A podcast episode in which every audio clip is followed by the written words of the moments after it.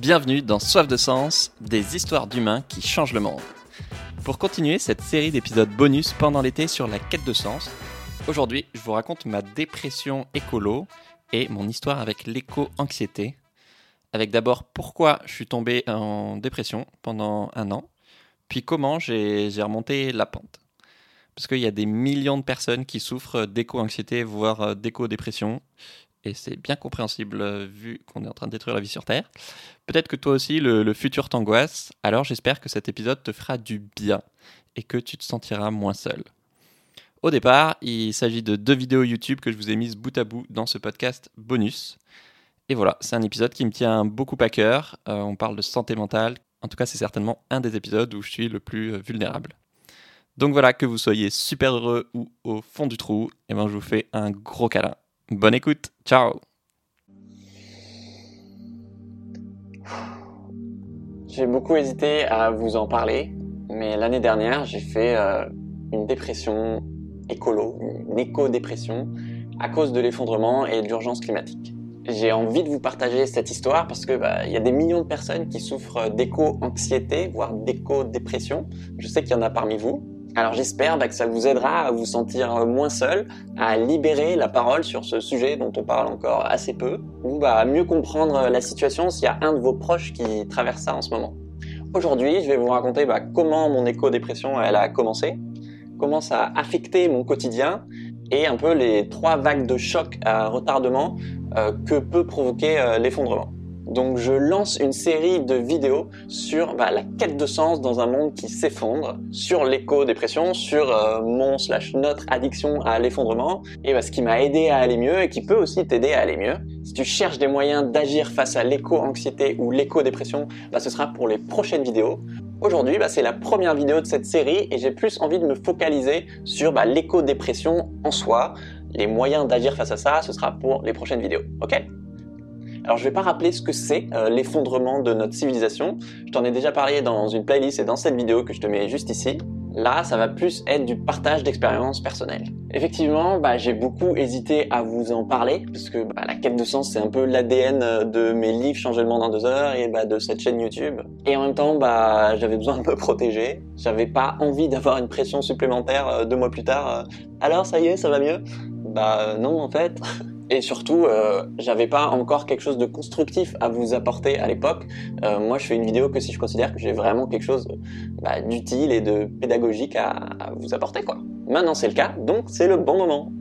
Avant de commencer, je voudrais parler du, du, choix des mots. Il y a 50 degrés de dépression différentes. Je trouve que c'est un mot fourre-tout qu'on utilise à tout va, alors que les formes les plus graves sont une maladie très sérieuse. Et donc l'éco-dépression, ça peut aller euh, des insomnies aux crises d'angoisse et de panique à euh, des pensées suicidaires. Donc j'en suis pas là, mais je prends pas ce mot à la légère non plus. Ce que j'essaie de dire, c'est que le but, c'est pas de faire un concours de qui va le plus mal. Non, le but, c'est euh, d'inclure tout le monde, de s'adresser à tout le monde, de l'éco-anxiété la plus simple jusqu'à la dépression la plus aiguë qui touche bah, beaucoup moins de monde. En tout cas, bah, si tu te sens concerné, vraiment, n'hésite pas à en parler à ton médecin ou à aller voir un psy ou un psychiatre. Moi, je suis pas euh, expert de, la santé mentale, donc euh, c'est vraiment le premier truc à faire que je te conseille. Alors, quand est-ce que ça a commencé, cette dépression? C'est dur parce que j'ai pas envie de faire une vidéo trop plombante. En même temps, c'est un sujet grave et en même temps, je trouve ça important de savoir l'aborder avec légèreté.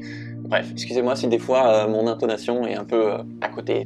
En gros, 2019, c'était la deuxième pire année de ma vie. La pire, c'était bah, ma première dépression. Donc au moins, tu vois, c'était moins pire, quoi. Il y a, du mieux. Ça s'améliore. L'élément déclencheur, c'est un livre que m'a offert mon frérot à Noël, Manuel de transition de Rob Hopkins. Ça a l'air d'être un livre tout mignon sur euh, la transition, la permaculture. Que dalle Je t'en avais parlé, je t'avais fait un résumé que je te mets juste ici si tu veux le voir, je vais pas revenir dessus, mais il est fou ce livre. Donc ça, c'est l'élément déclencheur, mais en gros, très concrètement, comme symptôme, bah, en quelques semaines, il y avait quasiment plus rien qui m'apportait de la joie. De l'extérieur, c'était, la même vie qu'avant. Mais à l'intérieur, c'est genre, un filtre gris qui recouvre tout. J'avais envie de rien. C'était un cauchemar de se lever le matin. Le moindre truc, te demande un effort, mais monumental. Et je trouvais de moins en moins de sens, notamment dans mon taf que, que j'adore pourtant, quoi. Et mais là, j'avais zéro énergie. Au bout d'un moment, j'ai réalisé qu'en fait, j'avais perdu espoir. J'avais perdu espoir dans le futur. Que j'étais tellement flippé de l'avenir à cause de l'effondrement que j'arrivais plus à me projeter. Ou alors j'étais obligé de me projeter à des horizons de plus en plus courts, quoi. J'arrivais pas à imaginer que je puisse être heureux dans un monde post-effondrement. Et ça, bah, c'est violent. Et en même temps, c'est normal, quoi. La société m'a jamais appris ça, quoi.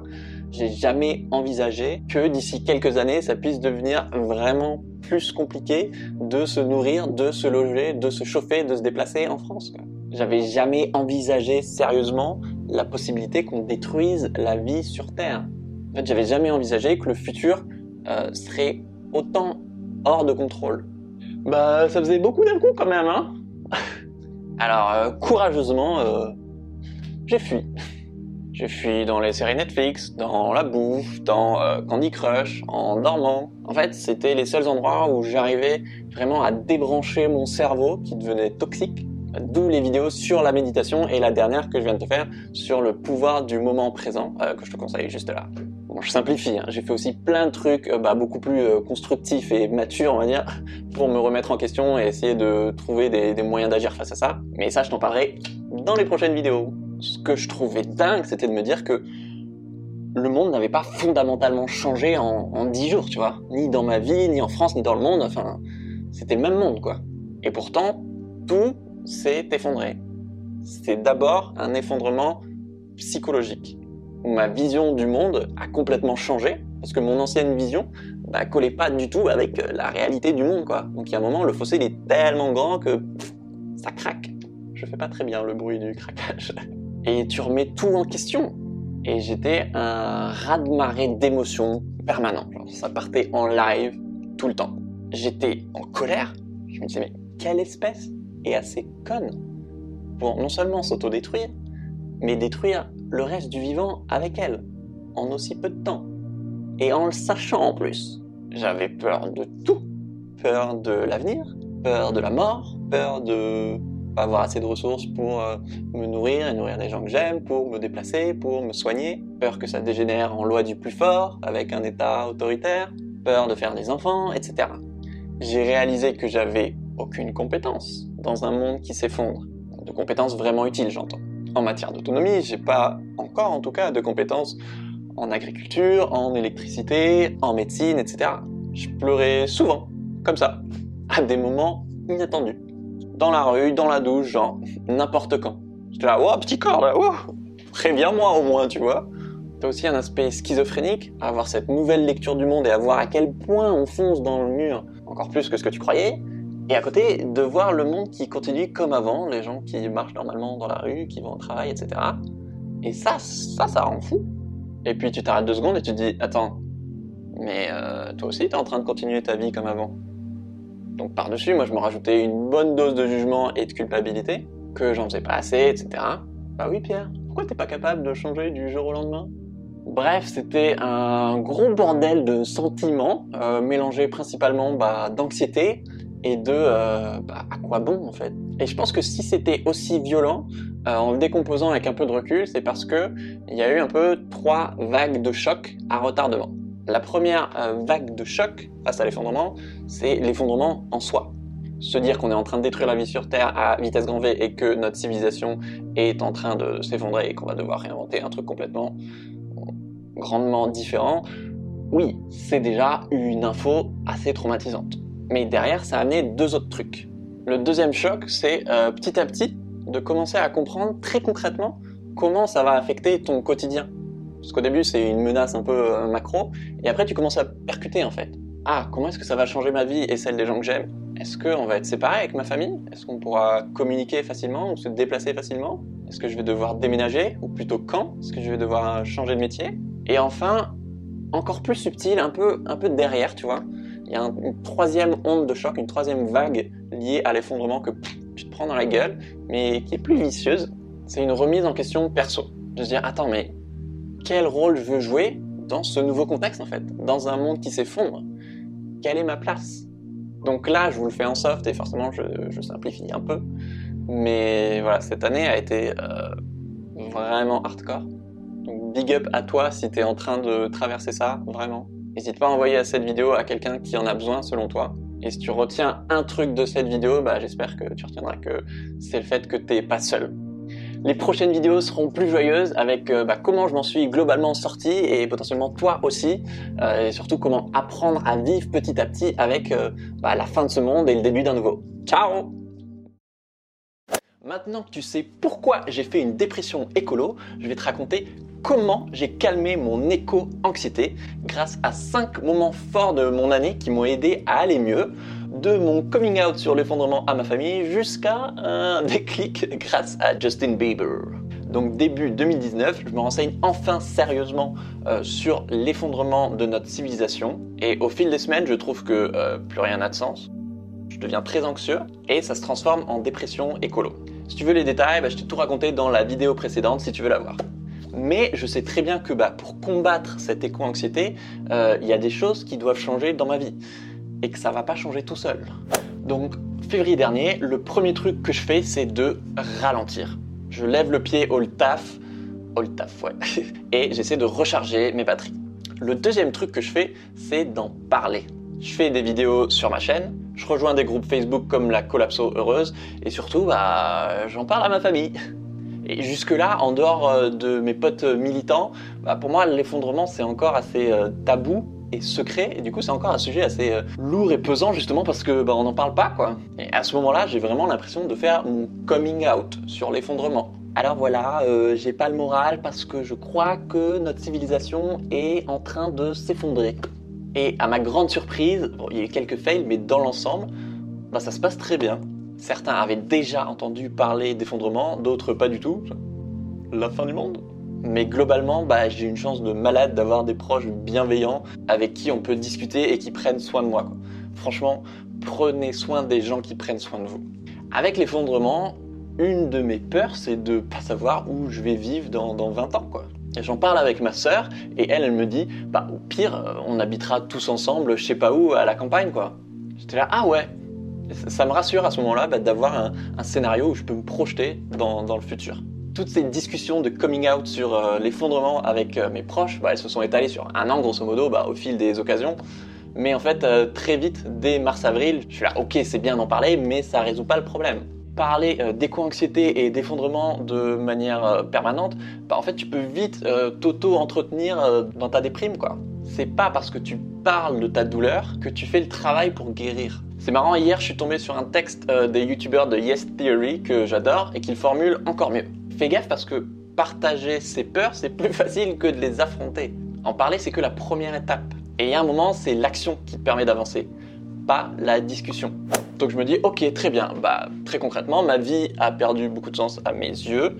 Comment est-ce que je retrouve du sens? Et je sais très bien depuis le début que euh, l'enjeu, la clé pour que je retrouve du sens à long terme, c'est ma quête de sens professionnelle, c'est YouTube. Il va falloir que je change des choses sur cette chaîne YouTube. Donc cette remise en question, ça c'est un truc qui a duré un an, et qui n'est pas fini, et dont vous allez voir le résultat bientôt, avec un nouveau format de vidéo. Mais pour revenir en avril, à ce moment-là, quand je commence euh, cette quête de sens professionnel, je suis en galère totale, je suis en PLS. Je comprends vite que identifier ma mission de vie et retrouver du sens dans mon travail, euh, ça va pas se faire en deux-deux quoi. Et qu'en attendant, bah, la priorité, euh, c'est ma santé mentale à court terme. Et donc ma priorité, ça devient de retrouver de l'énergie. Quand tu es euh, au fond du trou, tu la joues Marie Kondo, vraiment, qu'est-ce qui t'apporte de la joie? Alors pas l'effondrement en tout cas, ça c'est assez clair. Ok, bah prends tes distances quelque temps avec tout ce qui parle d'effondrement autour de toi sur les réseaux sociaux, tes lectures, etc. Au début, je me réfugie dans du divertissement facile qui m'apporte quand même un peu de joie. Le poker, Game of Thrones, la Casa de Papel, le chocolat, euh, je, prends, je prenais tout. Hein. Mais ça reste solitaire. Après, ça devient plus constructif. Après, je peux dire que j'en ai fait hein, des escape games, euh, des après-midi jeux de société, que je suis allé voir des conférences, que j'ai fait des balades. en fait, tout ce qui peut éviter à mon cerveau de broyer du noir, euh, je prends, je prends. Et en septembre, euh, je sais que la rentrée c'est un moment important pour façonner ton environnement de l'année, et donc je me botte le cul. T'as pas envie de sortir? Tu sors quand même. Je me remets au sport, je fais du squash. Mais le squash, les gens, c'est la vie. C'est trop bien. Je rentre dans une chorale, on chante Imagine Dragons. I'm waking up, I feel it in my bones enough to make my systems blow. Pour écouter la suite, il faudra écouter mon EP. Je vais courir. Bon, ok, j'y suis allé trois fois. Je prends le vélo plutôt que le métro. Je vois un magnétiseur, un psy. Encore une fois, si vous souffrez d'éco-anxiété ou d'éco-dépression, vraiment, parlez-en à votre médecin et allez voir un psy. Pendant toute cette année, j'ai vachement peur. J'ai peur de l'effondrement en général, j'ai peur euh, de faire des enfants, j'ai peur de rester déprimé toute ma vie, etc. Mais c'est plein de peurs un peu euh, floues qui se mélangent et abstraites, quoi.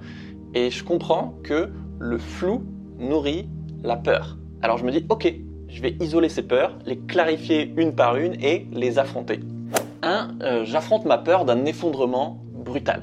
À force de me renseigner, bah, je réalise que l'effondrement, ce sera beaucoup plus un effritement de notre civilisation, une dégradation progressive bah, de notre condition de vie et des services publics, pardon, plutôt que bah, un effondrement brutal et soudain et généralisé. Non, enfin non.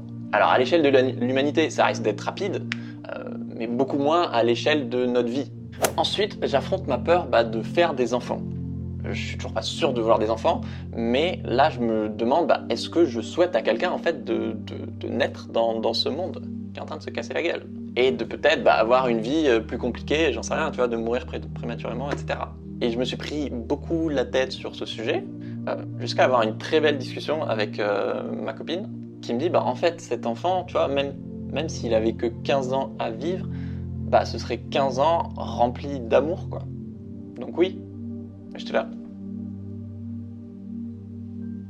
Bah, t'as raison, en fait.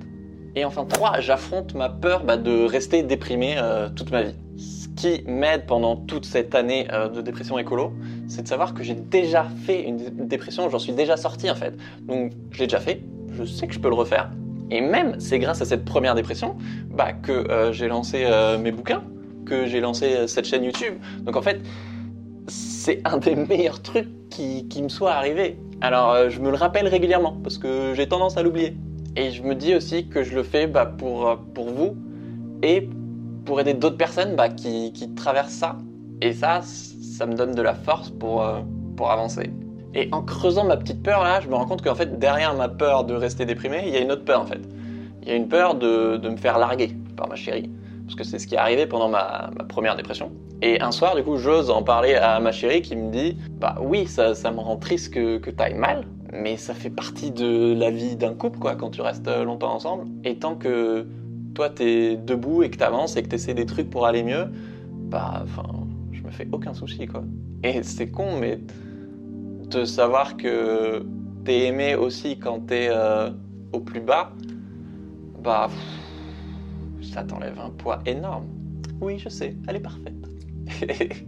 Jusqu'à ce matin de janvier.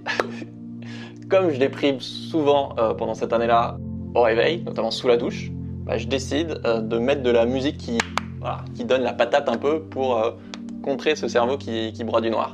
Et ce matin-là, je mets I don't care when I'm with my baby, yeah. Et enfin, je commence à danser devant mon miroir et je m'éclate quoi.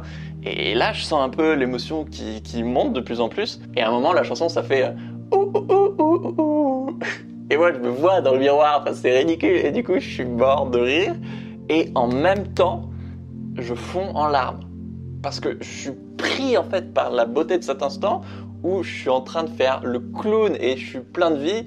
Et en même temps, ça contraste de ouf avec toute cette année où j'en ai chié de malade. Et, en fait, je, je pleure de joie. Et à ce moment-là, je sais que là, tout de suite, euh, ma dépression écolo vient de finir. Alors c'est pas tout rose non plus, hein. je fais toujours un peu d'éco-anxiété probablement, euh, il faudra encore des efforts, de la patience, etc. Mais j'ai de nouveau de la joie. Ce jour-là, j'ai l'impression d'avoir pris de la drogue, si tu veux. C'est comme si mon cerveau, voilà, il avait de nouveau accès à certaines zones qui étaient euh, inaccessibles depuis, à savoir la joie, l'enthousiasme, l'excitation. Tout pesait une tonne avant au quotidien, le moindre truc. Et là, je me sens trop léger. Et surtout, surtout, c'est un truc important pour vous, je m'y attendais, mais pas du tout. Ça faisait un an que je faisais mille trucs pour que ça aille mieux et que j'avais l'impression que ça marchait pas. J'avais l'impression de faire du surplace, voire de reculer, et là, boum Et je me suis rappelé une phrase de mon amie Hélène qui m'avait dit pendant ma première dépression peut-être qu'il suffit de pas grand-chose pour que ça aille mieux. Je pense qu'elle sait même pas que cette phrase me suit depuis des années, du coup, dans les moments durs. Tout ça pour te dire que c'est pas parce que t'as l'impression que tu fais pas de progrès que t'en fais pas. C'est pas toujours visible. Et le fait d'aller mieux, c'est pas, c'est pas linéaire. C'est pour ça que tant que tu es en mouvement, tant que tu essaies des trucs pour aller mieux, bah, pour moi, le temps, c'est vraiment ton allié numéro un contre l'éco-anxiété. Alors, personne n'aime entendre ça, soyons clairs. C'est ce qu'on dit après une rupture amoureuse. Oui, ça ira mieux avec le temps. Et toi, tu as juste envie de lui mettre une, bonne droite. Tu crois pas à la personne. Tu crois que tu seras mal toute ta vie. Et pourtant, même si ça fait chier, bah, ils ont raison. Tu as déjà vécu une rupture amoureuse, toi-même tu sais. Mon papa, il dit souvent, tu sais, Pierre, tout passe. Sous-entendu, les trucs négatifs comme les trucs positifs. Alors oui, euh, tu es en train de vivre un moment difficile, mais c'est un chapitre de ta vie. C'est pas toute ta vie. Et pour moi, avec l'éco-anxiété, c'est pareil. Le temps, en fait, ça t'aide à t'adapter. Ça veut pas dire que le monde peut pas partir en cacahuète. Ça veut dire que maintenant, l'effondrement, ça fait partie de ta vision du monde et que ça t'empêche pas d'être heureux et de t'engager. Au contraire, dans les commentaires de la dernière, vidéo, bah, pour certains d'entre vous, la réponse à l'effondrement, ça a été de, de, déménager à la campagne, de changer de job, de faire plein d'actions de désobéissance civile, et, ça vous rend plus heureux. En un an, beaucoup de choses ont changé. Euh, l'état du monde a continué à empirer, et en même temps, il y a une vague de révolte contre ce système qui détruit le vivant, soit les gilets jaunes, Extinction Rébellion, euh, le féminisme, euh, la grève générale contre la réforme des retraites, etc. Est-ce que c'est suffisant? Non. Mais voir tout ça, l'essor de Thinkerview, partager c'est sympa et mille autres initiatives hyper inspirantes, moi ça me redonne vachement d'espoir. Des fois, t'as peut-être l'impression de porter bah, le, poids du monde sur tes épaules et tu dois lâcher prise. Et quand tu relèves les yeux, bah, tu te rends compte qu'il y a quand même beaucoup de gens qui se battent à tes côtés et qu'on est de plus en plus nombreux. Je vous aime, à mercredi prochain.